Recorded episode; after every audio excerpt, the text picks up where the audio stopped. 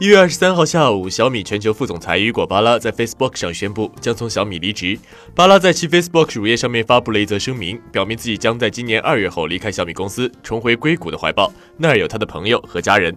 二月底，在中国农历新年过去后，我将交接我在小米公司的职务。在启程回到硅谷，重新开始我新的冒险之前，我急需好好休整一段时间。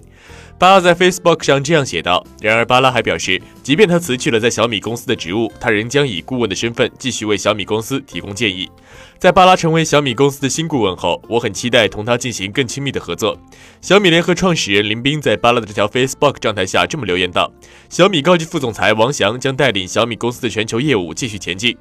前谷歌高管雨果·巴拉是2013年8月加入小米的，他是小米最珍贵的雇员之一，负责建立和领导公司的全球业务。在加入小米之前，巴拉在狗狗工作了近六年，担任过多个顶级角色，包括移动产品和安卓总监。外媒称，虽然巴拉为小米描绘了宏伟蓝图。但他的离去是在中国科技公司正在经历战略性变革局势之下。本月早些时候，小米 CEO 和联合创始人雷军承认，小米公司增长太快，并且没有公布年度销售额。除了在印度之外，小米在中国已经失去了像华为、vivo 和 OPPO 这样竞争优势，在国际市场也乏善可陈。在他的领导下，小米扩展到印度、印度尼西亚、新加坡、马来西亚，最近扩展到其他二十个市场，包括俄罗斯、墨西哥和波兰。